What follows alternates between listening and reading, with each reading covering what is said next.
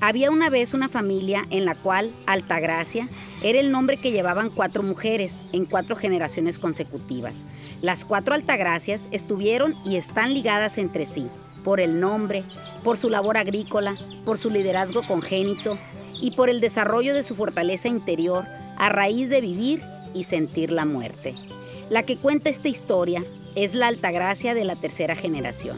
Ella es hermana de siete, pero con una mamá que vivió 11 partos en 14 años de matrimonio. Es la quinta hermana de los hijos que lograron sobrevivir. Sus padres se casaron en 1958. Nace su primer hermano en el 59 y de ahí toda la prole hasta el 72, año en que fallece su padre a los 41 años de edad en un accidente fatídico. Su estirpe es de una familia de agricultores y ganaderos. Sus ancestros Proceden de un rancho de Palos Blancos, el cual ya no existe. Pero sus padres deciden migrar a Caimanero, Mocorito, Sinaloa, cuando Altagracia estaba por nacer. Su mamá se llamaba Altagracia Gastelum Pacheco y su papá Emilio González Insunza, ambos fallecidos ya. La región del Caimanero donde vivían tiene una tradición de exportar sandía a Estados Unidos desde los años 50 y ellos participaron en esa actividad regional practicando una agricultura de temporal. Su bisabuelo paterno, en 1920 a 1930, tenía una pequeña presa, la Laguna del Sol se llamaba. Ellos represaban el agua y tenían un sistema de canales tan rudimentarios que su abuelo paterno iba vaciando la represa y mientras se iba vaciando, su familia materna, quienes contaban con tierras arriba de la represa, la iban sembrando en la parte que iba bajando el agua. Ellos sembraban para alimentar el ganado que tenían. Sus abuelos maternos eran más ganaderos que agricultores. Las familias tenían una especie de sociedad, los que estaban arriba y debajo de la represa. Y entre ellos se casaban también. Así se casaron sus padres. Vienen de una familia de agricultores de mucho tiempo y así es como ellos hacen su patrimonio. Lamentablemente, esa laguna se perdió, se vació. Esa humedad se perdió cuando hicieron la carretera costera la cual le pasa por el puro medio a las tierras de su familia. La secaron y como consecuencia ahora no hay agua en la región. Aún se siembra porque se cuenta con el sistema de presas y canales de riego. Las Altagracias nacieron y crecieron en un ambiente rural, en campos agrícolas. Los padres de Altagracia, nuestra protagonista, vivieron en Caimanero de 1967 al 72 y con el objetivo de que sus hijos estudiaran más allá de la primaria, deciden migrar a la capital, donde inician una historia llena de altibajos. Recuerdos indelebles de una niñez sobresaltada. Altagracia recuerda muchas cosas de su, de su niñez. Será porque todos los acontecimientos que la marcaron, al año de nacida, su madre estaba embarazada y tuvo una hija prematura. En las condiciones de vida y de servicios de salud del rancho donde vivían, era necesario para que esa niña se desarrollara que la mamá y el doctor estuvieran siempre pendientes de ella. Y por lo tanto, dejaron a la niña de un año libre y sin muchos cuidados. Altagracia se crió en una especie de libertad. Sus hermanos estaban más grandes, ya podían cuidarse un poco más, pero ella era la más pequeña de un año solamente. Creció sin muchas atenciones. La cuidaba una chamaquita del rancho, Marta, Altagracia empezó a vagar, se iba a las parcelas sola. De tres años se le escapaba a su mamá y se iba a los corrales. Entonces, como no hallaban qué hacer con ella, porque a cada rato se le perdía, porque su mamá estaba al pendiente de la prematura con problemas de salud, decidió meterla a la escuela, con su hermana que es tres años mayor que ella, y dijo su mamá, si su hermana va a la primaria, esta también va a ir a la primaria, y la inscribieron en parvulitos a los tres años de edad. Aprendió muchas cosas que su hermana estaba estudiando. Siempre se, se, caracterizó por ser demasiado extrovertida e hiperactiva, lo que le trajo como consecuencia que la maestra la expulsara. Y al siguiente año la vuelven a inscribir en la primaria, pero la maestra ve que tenía cuatro años y la condiciona para tomar sus clases y le dice, puedes estar aquí, pero afuera. Entonces tomaba las clases, pero fuera del salón. Aprendió a leer y a sacar cuentas, pero afuera del salón. parada y viendo desde la ventana donde tomaba sus apuntes. Su maestra estaba embarazada y la suple un maestro, Carlos, así se llamaba. Al verla parada en la ventana se asombra y le dice, ¿por qué tú estás afuera? A mí no me deja entrar la maestra, Juanita. De afuera contestaba. Tú vas a estar adentro, le contesta el maestro. Altagracia no alcanzaba a entender por qué no la dejaban entrar. Ahora entiende que porque tenía cuatro años. El maestro Carlos le da sus primeros libros y empieza a estudiar a los cuatro años la primaria. Sale de primer año y fue cuando se vinieron a vivir a Culiacán y la inscriben en segundo año de primaria con cinco años cumplidos. Su papá decide comprar una casa en Culiacán y mudarse a la ciudad. Un día fue al banco, platicando con el gerente, le dijo que él se quería venir a vivir con su familia a Culiacán. La ciudad estaba despuntando en construcción de casas y le ofrecieron casas por varias partes. Le ofrecieron una, una casa en Tierra Blanca, pero él dijo que no quería vivir ahí porque decían que había muchas balaceras. Lo que menos quería era un ambiente de violencia para sus hijos. Eran los años 70. Le ofrecieron una casa en el Palmito y dijo que él quería vivir en Culiacán.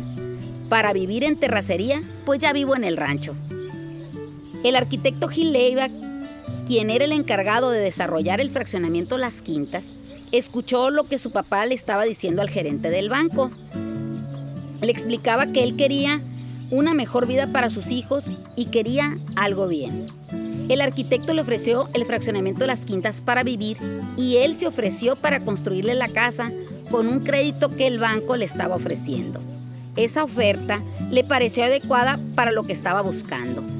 Su visión de una vida mejor para sus hijos fue retomada para promover los terrenos en venta de ese fraccionamiento. La casa de mis padres, cuando estaban construyendo, decía, viva bien, viva en las quintas, y la foto era la casa de mi mamá, era el lema del fraccionamiento. Duraron un año construyendo y para agosto se vinieron a empezar una historia en ese lugar y la escuela de los niños. Los que estaban en la primaria los apuntaron en la escuela 8 o en la Estaquio Huelna y el hijo mayor que ya iba a la secundaria lo inscribieron en el Colegio Cervantes. Así fue como Altagracia cambia de residencia y entra a su segundo año de primaria con cinco años cumplidos. A pesar de su corta edad, le fue muy bien los primeros meses de la escuela. Su papá iba y venía todos los días a trabajar al rancho.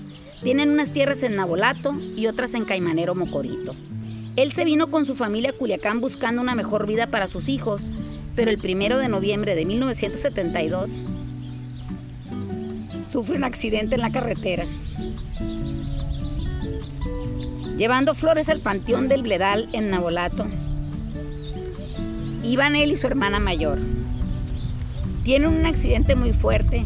Su papá se golpea en la parte del abdomen y su hermana se fractura la clavícula. Fue un golpe terrible. Caen en el hospital su mamá embarazada de su hermano más chico. Toda la familia vive una situación muy difícil. Los seis hijos nacidos con el papá hospitalizado por el accidente, la mamá hospitalizada por el embarazo y la hermana mayor hospitalizada también por heridas del accidente. Su mamá tuvo al niño el día 6 de noviembre y su papá muere el día 18 de ese mismo mes. Su mamá, quien hasta entonces fue una mujer totalmente dedicada al ser ama de casa, dedicada a su familia, se tiene que enfrentar a tener siete hijos, un negocio agrícola que sacar adelante y sobre todo con el desconocimiento de haber llevado solamente el cuarto año de primaria. Lo único que sabía hacer era manejar y eso fue exactamente el inicio para su nueva y complicada vida. Tenían cuatro meses viviendo en Culiacán, en una casa que no se había pagado, con un negocio que estaba iniciando siembras, porque en noviembre no tenía nada sembrado su papá, con siete hijos y uno de ellos recién nacido.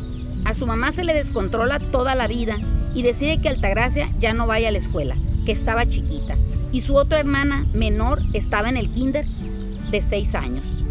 Como que su mamá tenía distorsionadas las edades por el problema de salud de su hermana más pequeña, por el cambio del pueblo a la ciudad y después porque se le muere el marido. Toda una tragedia por una mujer en sus primeros 30. Pues ya no me mandan a la escuela a mí, me mandan a la escuela hasta que yo les digo que quería ir a la escuela. Pero la maestra le dice a mi mamá que no me va a dar boleta porque yo estoy muy chiquita y que me tiene que volver a inscribir en segundo año de primaria y desde ahí ya me fui normal. Altagracia fue una niña regular en la escuela, le iba muy bien, le gustaba mucho platicar, hablar, participar en público. Ganó un concurso a nivel estatal de poesía coral, siempre era maestra de ceremonias en las actividades de la escuela, le gustaba participar, le fascinaba la escuela. Aunque estuviera enferma, ella se iba en pijama a la escuela 8. Se iban caminando en un grupo de todos los niños del barrio, la mayoría de sus amigos y compañeros de la escuela eran de ese fraccionamiento y todos se iban caminando. Tocaba guitarra, jugaba voleibol, cantaba, dibujaba, le gustaba declamar, era muy activa y le iba bien en la escuela. Podía hacer mil cosas a la vez. Por eso trataban de mantenerla ocupada. Se convirtió también en una especie de bibliotecaria de su casa. Su mamá compró muchas enciclopedias y libros. Como no le gustaba que salieran a hacer la tarea, les compró esos libros y los tenían en su casa, en un librero muy grande, pero la única que los leía era Altagracia. Conocía bien qué contenían esos libros y sus hermanos, los grandes y pequeños, le preguntaban dónde buscar sus tareas. En ese ambiente familiar crece Altagracia. Un papá de fotografía y una mamá todoterreno. Ser agricultora representa enfrentar muchas pérdidas, sin embargo las pérdidas más fuertes de Altagracia han sido las pérdidas humanas. La primera de ellas fue la pérdida de su padre a muy temprana edad. Eso la retó a vivir su infancia sin una figura física real paterna. El perder a tu padre cuando tienes cuatro años significa no saber lo que es tener papá. Tú vas a las reuniones familiares y ves a todo el mundo rico, fuerte, feliz. Y tú siempre sientes que te falta algo. Te sientes con una falta de identidad. Esa pérdida fue muy fuerte para nosotros. Que teníamos una mamá que podía suplir muchas cosas, pero no suplía la condición de padre. Tuvimos al padre ideal porque lo tenía ahí, en una foto, en la sala de ver televisión, y era perfecto, era el mejor padre, no se equivocaba, nunca te regañaba. Era perfecto porque tu madre te hizo que fuera perfecto. Era la guía que no existía. Altagracia siempre ha sido bastante apegada a su mamá. Se desarrolló creció en una familia matriarcal. Las decisiones se tomaban, las reglas, permisos, castigos y tareas las dictaba su mamá. La formación que yo tengo es totalmente matriarcal. Ella sembraba, manejaba maquinaria, era la que mandaba. No solo mandaba en la casa de ella, sino también en la casa de su familia. Ella viene de una familia de cuatro hermanos donde son tres hermanas y un hermano. Mi tío tenía diabetes, no se metía mucho en las cuestiones de los problemas familiares. Mi tía enferma del corazón. Entonces, mi mamá se hacía cargo porque el esposo de ella era un hombre pues no muy responsable. Entonces mi mamá sembraba las tierras de mi tía. Ella muere en 78 y sus cinco hijos se vienen a vivir un tiempo con nosotros. Entonces, como no podía cuidarnos mi mamá, se trajo a mi abuelita a cuidarnos. Y mi abuelita traía un nieto. Mi mamá contrató a alguien que le ayudara, una muchacha que tenía 13 años. Entonces éramos un plebero. Mi mamá era una generala, doña Altagracia Gastelum, viuda de González. Así se ponía ella. Sacó adelante también a mis primos. Altagracia, mamá de nuestra protagonista, tiene una historia muy interesante, digna de un libro aparte. A raíz de ella surge todo. Haber pedido a su esposo y haber sacado adelante a sus hijos y su negocio le dio una perspectiva de los problemas muy particular que transmitió a sus hijas e hijos. Cuando te veía triste o te sentía devastado, a mi hermano siempre le decía, se murió tu padre y salimos adelante. Eso nos lo decía a todas las edades, desde niños. Eso no te da oportunidad de dejarte vencer por la adversidad, que tú escuches durante todo tu crecimiento. Nadie es indispensable. En un niño marca, te forja un carácter. No ocupábamos psicólogos si ya la teníamos ahí. Su mamá sembraba 90 hectáreas y otras 50 las destinaba para el ganado. Su papá le dejó más de mil cabezas de ganado. En el rancho tenían una familia con hijos que le cuidaba el ganado y ellos tenían que cambiar ganado de un rancho a otro para que comieran. La gente en caballos y ella ayudaba en su camioneta. Altagracia recuerda haber ido con su mamá a mover ese ganado. Su hermano mayor tenía 12 años y era el que le ayudaba más. A todos los enseñó a manejar desde que tenían quizás menos de 11 años y a él lo enseñó su padre. Mi abuelo materno era muy progresista y visionario. No era una familia donde la mujer estaba sometida. En mi familia no se conocía eso. La estrategia para sacar su negocio adelante fue buscar ayuda de la gente que ella sabía que sabían y la podían acompañar en su aprendizaje, pero de una manera profesional. No le preguntaba a los del rancho cómo se sembraba, le preguntaba al ingeniero del banco. Un cuñado le ayudó a sembrar y a encaminarla, pero ella tenía al ingeniero del banco y tenía un primo notario quien siempre le asesoraba en las cuestiones legales, mi tío licenciado Lamberto Alfonso Borboa Valenzuela. El trabajo la absorbía y al final sus hijos la extrañaban como mamá. Al perder a mi padre, teníamos a la mejor madre, teníamos una guerrera, teníamos el orgullo de tenerla, pero también la perdemos como mamá porque no está, no juega con nosotros, llega y te regaña y es bien duro eso también. Para ella el estudio siempre fue la mejor herencia que les podía dejar a sus hijos. Solía decir, aunque vean que hay una situación de donde ustedes puedan trabajar, esto es pasajero, esto se puede ir. A todos los impulsó para que estudiaran una carrera. Su hermano mayor estudió ingeniero agrónomo. Su hermana estaba estudiando derecho pero se casó y ya no estudió. Otra hermana es administradora de empresas, quien por cuestiones familiares se fue a vivir a los Estados Unidos. Es ciudadana americana, ahora está en Culiacán y trabaja con su hermana menor, la prematura. Luego sigue Altagracia, quien es contador público y administradora del negocio que dejaron sus padres. Luego está la hermana, la que les digo que es prematura. Ella tiene su negocio de belleza, es directora de una escuela de masajes. Su hermano menor es contador público, máster en finanzas y trabaja en una empresa de salud privada y ha tenido importantes cargos en el gobierno. Tengo otro hermano que es doctor, pero hoy se dedica a ser agricultor. Todos son profesionistas con un logro de su mamá con ayuda de una foto de su papá. Contadora por accidente y por suerte. Al terminar la, la preparatoria quería estudiar medicina, pero ese año no hubo curso propedéutico porque la escuela estaba saturada y como no hallaba qué estudiar, la inscribieron su hermana que estudiaba administración y quien fue su esposo en la escuela de contabilidad. Yo estaba en México de vacaciones y me quería quedar a estudiar allá en México. Y dijeron, ¿cómo se va a quedar en México? Hay que inscribirla aquí. Es así como llega a estudiar contabilidad y prepararse para ser en un futuro inmediato la administradora del negocio familiar. A mí me toca estudiar contabilidad y le digo que estudiaba ahí porque no había otra cosa que estudiar. Y me acuerdo que un maestro me dijo, a usted yo no le aseguro, no le auguro ningún futuro porque no sabe a qué vino. Y le contesto, es que tampoco sabía que iba a la escuela de medicina, ni a la escuela de química, ni a la escuela de agricultura.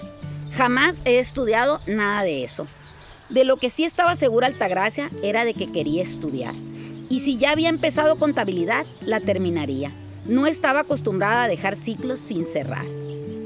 Termina la escuela de contabilidad con muy buen rendimiento académico. Cuando termina, se junta con tres compañeros y forman su primer despacho contable. Mientras las labores agrícolas en su casa seguían, pero ella estaba enfocada a su carrera como contadora. De repente, se viene una reestructuración muy fuerte en los aspectos fiscales del país. Era el año 1989 se cambia el régimen fiscal y los agricultores que antes los atendía la Asociación de Agricultores, ahora tenían que contar con su propio contador.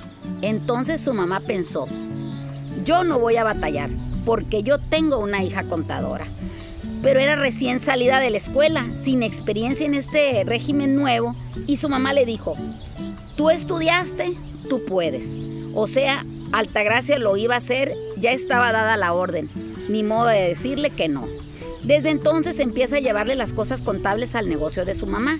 Los bancos empezaron a profesionalizar más lo que era el negocio agrícola. Altagracia llevaba las formas contables, el balance, el estado de resultados, proyectaba ingresos, porque era lo que le pedían en el banco y su hermano mayor, el ingeniero agrónomo, no sabía de eso. Ellos sembraban. Altagracia les ayudó a que su negocio fuera financieramente atractivo para el banco. Allí es donde entro yo como contadora del negocio. Es cuando empieza a crecer el negocio de manera exponencial.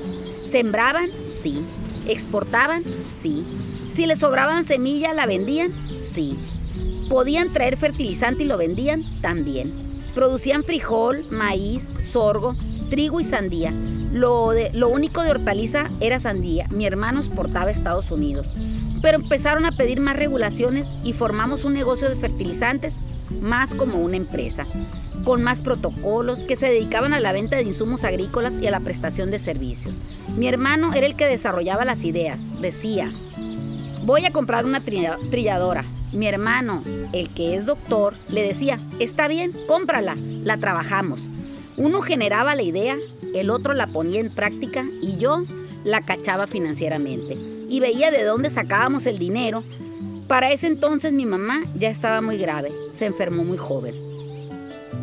Le tocó ver a Altagracia cuando entró en el negocio familiar, que era un negocio sin administración. Se estaba administrando las urgencias y no las necesidades. Su hermano mayor traía la chequera en la bolsa.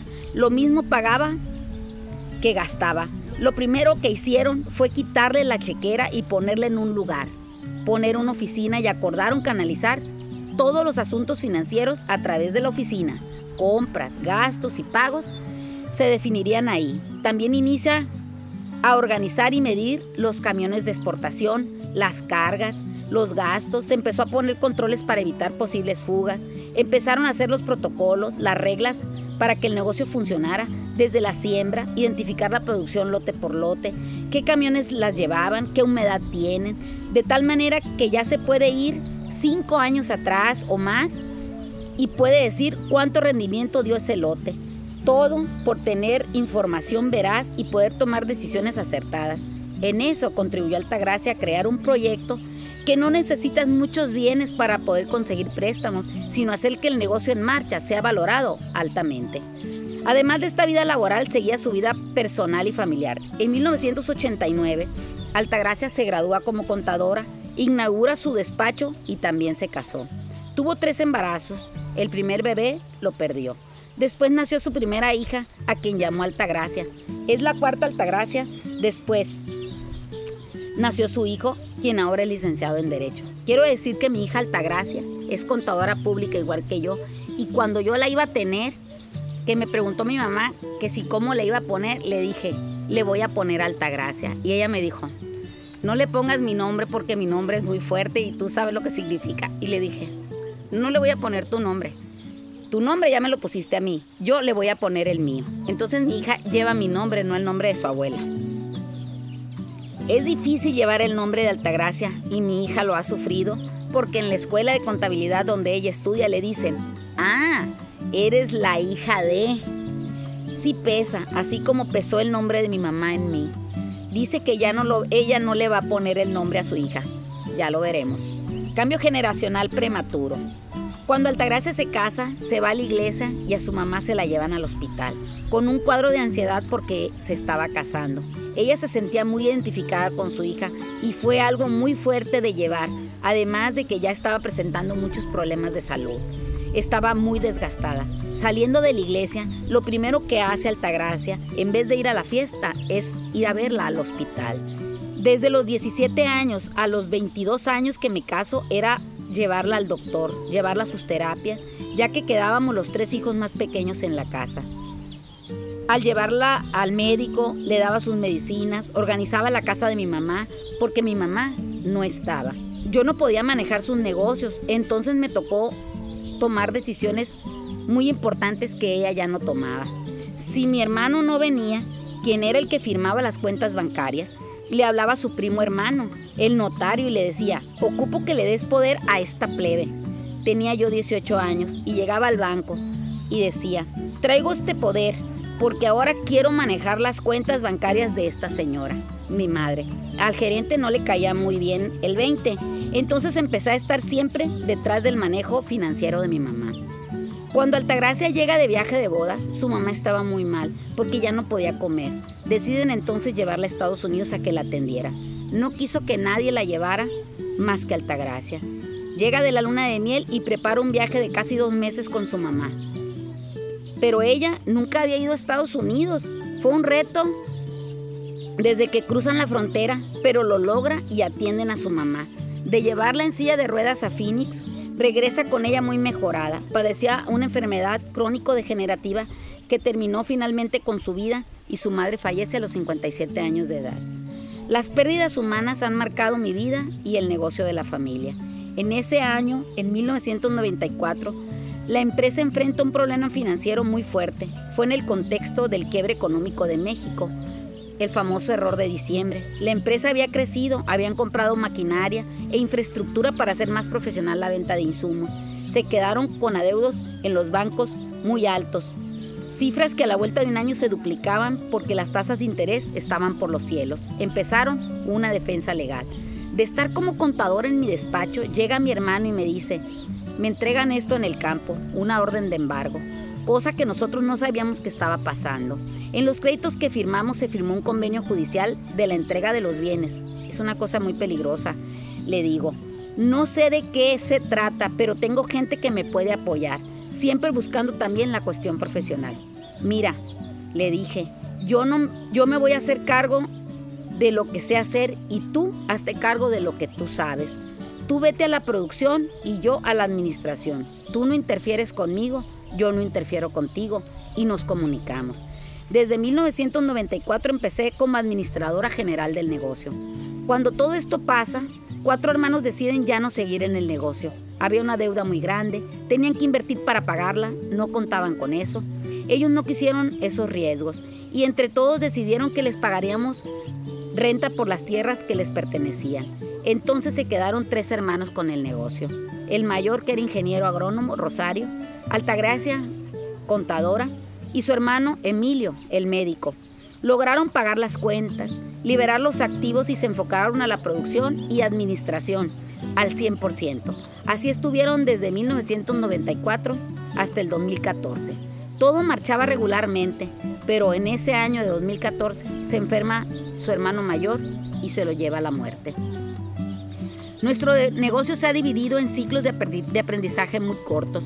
Muere mi hermano a los 55 años de edad por una enfermedad también crónico-degenerativa como la diabetes, mal cuidada por decisión de él. Nunca pensó que la enfermedad fuera a acabar con su vida tan joven. Esas son las pérdidas que he tenido. Se muere mi hermano mayor y ya solo quedamos mi hermano Emilio en producción y yo en administración. Seguimos esta lucha, ha sido de muchos tropiezos y mucho crecimiento. Este negocio ha sido un negocio que ha perdido las cabezas de manera muy pronto. El relevo generacional ha sido prematuro y la formación de un nuevo líder le ha costado trabajo a la empresa. Muere su papá a los 41 años en 1972 y tiene que entrar su mamá a liderar la empresa y cuando ella va aprendiendo a manejar bien el negocio y su hermano empieza a ayudar, ella se enferma y muere en 1994. Entonces entra su hermano mayor a trabajar y a fungir como presidente del Consejo de Administración quien también muere en el 2014. Altagracia en el campo ha aprendido que la naturaleza no pide permiso, que ella tiene que florecer y nacer siempre que le apetezca, pero también ha aprendido a dejar morir para dejar que nazca lo que tiene que nacer. El campo le ha enseñado cuándo es hora de la vida y cuándo de la muerte. Después de estas pérdidas, con su hermano Emilio como gerente operativo y Altagracia como gerente administrativo, conforman las empresas Agrícola El Cerro y Fertilizantes González. Bajo el nombre de esas empresas, siembran y son distribuidores de fertilizantes y amoníaco. Cuentan con máquinas trilladoras que prestan servicios y están innovando en la agricultura de conservación, de sustentabilidad en la agricultura. Son promotores de la agricultura de labranza y conservación y tienen también una planta de fertilizantes líquidos donde ya no están afectando al medio ambiente y están utilizando maquinaria de labranza mínima. Las empresas que Altagracia ha contribuido a formar se, se, caracterizan por ser fieles creyentes, promotores y activistas en el desarrollo de la actividad agrícola sustentable. Están practicando la labranza de conservación, donde tienen como principio el objetivo de proteger nuestro suelo, el agua y el aire. Se proponen hacer el menor impacto posible en el ecosistema y llevar a la mesa de sus consumidores alimentos más sanos. Están trabajando no nada más de manera individual, lo están replicando en las asociaciones donde participan. La agrícola de nosotros es una agrícola de lucha, no es de ricos. Se llama agrícola el cerro o agrícola del regalo. Estamos en un cerro árido, donde amigos, familia, sobrinos que han creído en nosotros nos han ayudado a plantar árboles. Tenemos más de 500 árboles en un cerro donde para plantar un árbol tengo que hacer un hoyo con una retro, meterle tierra muerta y poner el árbol y estar regando. Tengo árboles frutales, árboles de sombra, tengo jardín, árboles y flores que la mayoría me los regalan. Un jardín que me regaló mi hermano. Si alguien tiene una mesa y no la quiere, la llevamos para allá. La hemos ido armando de regalos. Mucho mi jardín y la comunidad donde está la agrícola. Una voz genuina en el liderazgo agrícola. Altagracia es socia de la Asociación de Agricultores del Río Culiacán de manera tradicional y por herencia familiar al igual que sus hermanos. Pero un día se ven la necesidad de participar más, actividad, más activamente en estas asociaciones. Platicando con su tío, quien era el presidente de uno de los módulos de riego, la invita a participar y Altagracia acepta. Para promover su participación, empezaron haciendo una pequeña reunión en un campo, al fondo. Estaban organizándose para formar una planilla. Había otro primo de ella que quería y era ingeniero agrónomo y su tío dijo a los presentes, pues aquí hay dos que quieren. Por un lado está él, mi primo Pedro Pacheco Beltrán, que también ya se nos adelantó en el camino, que es ingeniero agrónomo, y por el otro lado está ella, que es contador público, pero es mujer, dijo.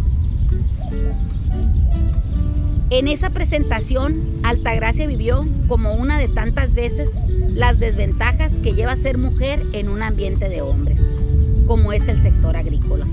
En un ambiente de hombres vives de todo. En un primer lugar te dicen muchachita, niña, señorita. Yo era una profesionista, señora de mi casa y ya tenía mi familia formada y estaba como representante de una empresa. Cuando te dan este tipo de calificativos, motes, sobrenombres, es como para disminuirte tu estatus. Por otra parte, que por el solo hecho de ser mujer cuestionen tu profesión, cuestionen tu experiencia por tu juventud y cuestionen tu determinación y valentía por tu sexo, por tu género. Eso también es muy difícil. Eso lo viví y hasta la fecha lo vivo. Sin embargo, todos los que estaban en la reunión conocían Altagracia porque habían tenido problemas en Hacienda o porque habían tenido problemas en el Seguro Social, con los bancos o no, no, necesidad de algún trámite y habían requerido de sus servicios como contadora o habían sido compañeros de lucha en la crisis con los bancos en 1994. Y como, como resultado, la mayoría votó por ella. Era como un consejo de ancianos, puros hombres. Ni siquiera sabían mis hermanos ni mi esposo. Entonces, cuando yo llego a mi casa y les digo, saben que voy a pelear la tesorería del módulo. Las reacciones en contra no se hicieron esperar. Estás mal. Si tienes un niño chiquito, le dice su esposo. Al niño no le va a pasar nada. Yo voy a buscar la tesorería. Fue la respuesta tajante de Altagracia. Y cuando se lo dije a mis hermanos, ardió China, Troya y todos los ranchos seguidos. Estás mal, eso es mucho trabajo mucha politiquería, mucha grilla. Y les, dijo, les dije, necesitamos hacerlo, porque si no, van a entrar otros y nosotros vivimos del agua que pasa por el canal. Necesito que me apoyen, porque voy a competir con otra persona, que es ingeniero agrónomo en la otra planilla. Necesito que ustedes, que son mi familia, me apoyen. Si no me apoya mi familia, ¿quién me va a apoyar? La gente confió en Altagracia, una mujer con honestidad, liderazgo y preparación. Se hizo la votación y ganó. Entra a un módulo de riego que no tenía agua ni dinero, porque enfrentaba una sequía en 1997. Pero administrando, conociendo que el módulo tenía beneficios fiscales y con mucha gestión, lograron sacar adelante el módulo de riego. De ahí pasó a la SDRL, al manejo del agua de todo el canal principal Humaya, que inicia en Culiacán y termina en Guasave. Ahí entró como consejera por parte de su módulo y llegó a ser presidenta del Consejo de Vigilancia. Altagracia es la primera mujer a nivel nacional que participa en la administración de un módulo de riego, además de llevar a cabo el liderazgo. Altagracia llegó a ser tesorera de la pequeña propiedad del municipio de Culiacán en 2013 por su formación de contadora, le han confiado los recursos de las instituciones u organismos agrícolas donde ha participado.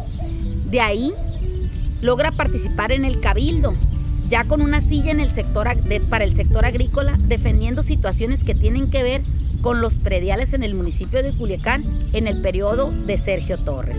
También ha tenido una participación muy destacada en la Asociación de Agricultores del Río Culiacán, participando como consejera externa y también como tercer comisario. En 2015, la violencia llega a la Asociación de Agricultores y lamentablemente asesinan al presidente de la Asociación de Agricultores, César Valenzuela. A raíz de esta desgracia entra Francisco Campaña como presidente, con quien Altagracia trabajó muy de cerca e hicieron muy buena mancuerna. Le tocó estar en ese comité directivo como comisaria del sector particular. Al terminar Francisco Campaña su periodo, se lanza una planilla por unanimidad en el gremio, con Guillermo Bon Bustamante a la cabeza y le toca participar también como comisaria de esa planilla. Cuando termina el, el, periodo de Guillermo, un grupo de agricultores nos juntamos y formamos una planilla. Esta vez yo como cabeza de la planilla, una mujer granera, en un organismo de puros hombres. Me toca ser otra vez la primera mujer en pretender dirigir una asociación de agricultores de ese prestigio como lo es la Asociación de Agricultores del Río Culiacán. El que estaba enfrente, con el que tenía que competir, era nadie más y nadie menos que Sergio Esquerpeiro, presidente de la Agrícola Chaparral, todo un personaje en la economía de la región y en el sector agrícola. Y de consejero iba nada más y nada menos que Diego Ley. Y ya en la planilla de los pobres pues iba yo, de presidenta, granera, y también iba Eduardo Gutiérrez, excelente persona y horticultor, con mucha trayectoria y liderazgo acompañándome. Pues nos lanzamos a la contienda con mucho trabajo el caso es que de buenas a primeras, Diego Ley se baja de la contienda. Él dice que porque murió su hermano y nosotros nos quedamos con esa versión, pero otros decían que no quería arriesgar a que nosotros le ganáramos. Altagracia no estaba obligada a ganar, por supuesto. Ellos sí estaban obligados a ganar, porque ellos eran el grupo de poder, el grupo de la tradición agrícola. Para ella era un sueño, era poner la primera piedra. Altagracia siempre va a ser la primera mujer en intentar competir por la presidencia de la Asociación de Agricultores del Río Culiacán. Ella ya había ganado. Lo que quería demostrar es que una mujer puede, puede enfrentarse a grandes agricultores exportadores agrícolas en Sinaloa, dueños de empresas y de medio Culiacán. Ella representaba a las mujeres agricultoras, que se atrevió a decir, quiero y creo que puedo y reunir a un grupo de gentes igual que ella que sueñan en que las condiciones de la asociación cambien. Les ganaron, pero las mujeres agricultoras ganaron una voz y ella se quedó con mucho aprendizaje y conocimiento. Su actividad como líder la lleva a tener una invitación por parte de José Roy Angulo, quien es un locutor de radio y un periodista muy reconocido en el medio y en el ámbito agropecuario, para ser parte de su programa en radio, el cual es transmitido en todo el norte del país Baja California, Sonora, Chihuahua y Sinaloa. Es una colaboración genuina, una voz de una mujer en un foro regional donde se puede decir lo que está pasando en el campo. También la invitan a participar en una mesa de análisis con los periodistas de la radio del Grupo Chávez, donde debate temas no nada más agrícolas, también son temas políticos, sociales y de seguridad. Eso me ha permitido estar y ser una voz que nació del campo, ser una voz de las mujeres, de las profesionistas y de las mujeres empresarias. Un ejemplo de lucha personal. Una lucha que ha tenido que lidiar Altagracia es aprender a estar bien en su propio cuerpo, con certeza y orgullo, pero todo con salud. En el transcurso de mi vida yo no me di cuenta, pero llegué a pesar 146 kilos con 600 gramos. Estaba tan metida en estas actividades, en el crecimiento de la familia, en el negocio de la comunidad, que no me daba cuenta que yo tenía un problema. Yo tengo hipotiroidismo primario y me llevó a subir de 70 kilos a 146. Altagracia se da cuenta al ver su historia familiar y al enfrentar problemas de salud de sus hermanas y hermanos. Su hermana menor tuvo un problema del corazón. Le tuvieron que hacer un cateterismo. Su hermano, el médico Emilio, también ya tuvo otro. Su hermano mayor ya había fallecido de diabetes. Entonces le dijeron, como en consejo de familia. ¿Qué estás esperando tú para hacerte cargo de tu vida? Yo era una mujer desordenada para comer. Dejaba de comer por mucho tiempo. No dormía, no comía mi misma hiperactividad y no me daba cuenta del problema de salud que tenía. Me hicieron una operación del estómago, me pusieron un bypass gástrico. Pero, como les digo, no te operan la boca ni el cerebro. Cambié totalmente mi forma de comer, de cuidarme y de cuidar a los demás, al negocio y también sobre todo aprendí a cuidarme yo. He bajado 83 kilos, ahora peso 63. La gente puede pensar que es vanidad, en mi caso es salud. Venimos de una familia que ha sido obesa, traigo mucha carga genética y también carga alimenticia de que nos gusta el buen comer. Cuando tengo una reunión, tengo que volver a presentarme. Con los 83 kilos que perdí, pues ya no me conocen, pero en cuanto hablo me identifican. Ahora Altagracia se siente más saludable, segura y orgullosa de haber logrado este proyecto personal. Nada fácil. Otra pérdida que le ha tocado enfrentar a Altagracia es saber que el compromiso que tenía con la familia que ella decide formar no es recíproco. Esto termina en una separación después de 30 años de matrimonio. Descubre y se da cuenta que no hay el mismo compromiso, ya no lograron compartir y acomodar sus proyectos en un mismo camino de vida. Yo le daba demasiada importancia a la familia, mi profesión, mi actividad y a lo mejor no era lo que buscaba en la otra parte. Esa pérdida de ya no llevar el mismo camino ha sido doloroso y pesado. Como familia estamos iniciando una nueva etapa. Mis hijos ya son adultos y todos son responsables y si estamos juntos es por el, hecho de querer coincidir y convivir como familia. A futuro, yo me veo trabajando codo a codo con mi hermano, mi familia y mis colaboradores. Me veo fuerte, con muchas ganas de hacer cosas nuevas. Y sí, se da la oportunidad de seguir como líder, con mucho gusto yo participo. Quiero trabajar por mi sociedad de manera colegiada. Con estas experiencias personales, Altagracia ha aprendido a tener una nueva visión integral de lo que quiere, a desarrollar una profunda perspicacia, a valorar su voz original y a tomar acciones decisivas, a cultivar una naturaleza instintiva para los negocios, para la vida familiar, pero sobre todo para cuidarse a sí misma. En el ámbito empresarial podemos constatar su estrategia de colectividad al enfrentar retos y trabajar con una vocación de servicio en la lucha de abrir y construir espacios para las mujeres agricultoras, el nombre de Altagracia González Gastelum ya ha pasado a la historia de Sinaloa. Gracias. Es muy importante que tengamos voz como representantes las mujeres agrícolas, profesionistas, empresarias y mujeres madres de familia. Ese es el lema de Altagracia González Gastelum, directora general de Agrícola El Cerro y de Fertilizantes González. Ahora, lo diferente de esta historia que se ha leído, esta historia que he tenido la oportunidad de contar mi propia historia, es que desde que Erika Montoya me hizo esta entrevista, bueno, pues ahorita en los tiempos de la pandemia le venía comentando que surgió un negocio o la oportunidad de hacer un negocio. Al llegar a una reunión en un módulo de riego, estaban muy preocupados porque con la situación de COVID, la persona que hacía la comida se había enfermado. Una de mis grandes pasiones, que no lo platico ahí, ha sido la cocina. Yo soy vivo y gozo estando frente a un sartén, frente a una cocina con las especies y los rindiéndole tributo a la tierra que es la que cultivo. Me invitan, bueno, dicen que no tienen quien haga la comida y yo me ofrezco a hacer comida un banquete para 50 personas, tenían una junta muy importante de socios. Y mi hermano, que es el presidente del módulo, pues estaba devastado, no tenía quien se le hiciera. Le dije, yo te la voy a hacer, hermano. Te voy a hacer, te voy a preparar una comida, barbacoa sinaloense. Y me dice la persona, es que no nada más es la barbacoa, tendrías que hacer también los frijoles y la sopa verde, que es la tradicional compañía para esa rica barbacoa.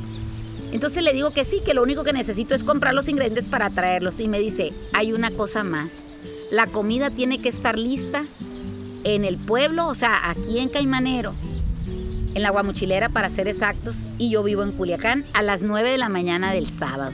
Y le digo, tú sabes que duermo poco y te la voy a tener. A raíz de eso ellos me dicen que me van a pagar por mis servicios. Yo he cocinado mucho en mi vida, he cocinado para bodas, 15 años, primeras comuniones, graduaciones, cumpleaños y todo lo que se te ocurra y nunca me habían pagado. y me dieron una compensación por hacerlo. A raíz de eso lo subí a las redes sociales que creo que son muy importantes para este para todo lo que tú quieras hacer en la vida. Este, lo subí como una publicación mía en mi, en mi página de Facebook. Y de ahí en adelante la gente me empezó a pedir mis amigos, oye, ¿por qué no cocinas para mí? Bueno, le dije, sí puedo cocinar, pero los sábados. Entonces a raíz de eso, a partir de octubre del año pasado, del 2020, estoy ofreciendo un menú semanal. Cada sábado cocino para mis amigos. No tengo un negocio establecido. Lo hago a través de mi celular, a través de las páginas de las redes sociales. Lo ofrezco. Me hacen los pedidos.